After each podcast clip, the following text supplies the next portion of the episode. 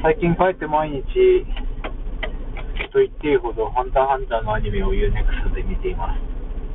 えっ、と、今、アリ編に入って結構時間が経って、僕の好きなね、あの、小麦が現れまして、囲碁みたいな、あの、軍備がね、かましてるところで、なんですけど、昨日の回の結構、もう、あれでしたね、ぐっときましたね、やっぱ。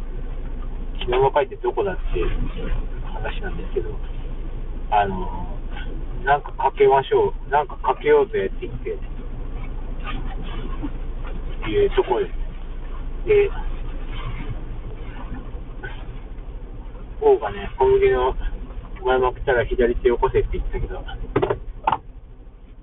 なんやかんや話してたら、用が間違っていたって言って、自分の左腕をもぎちる、もぎちぎってしまうっていう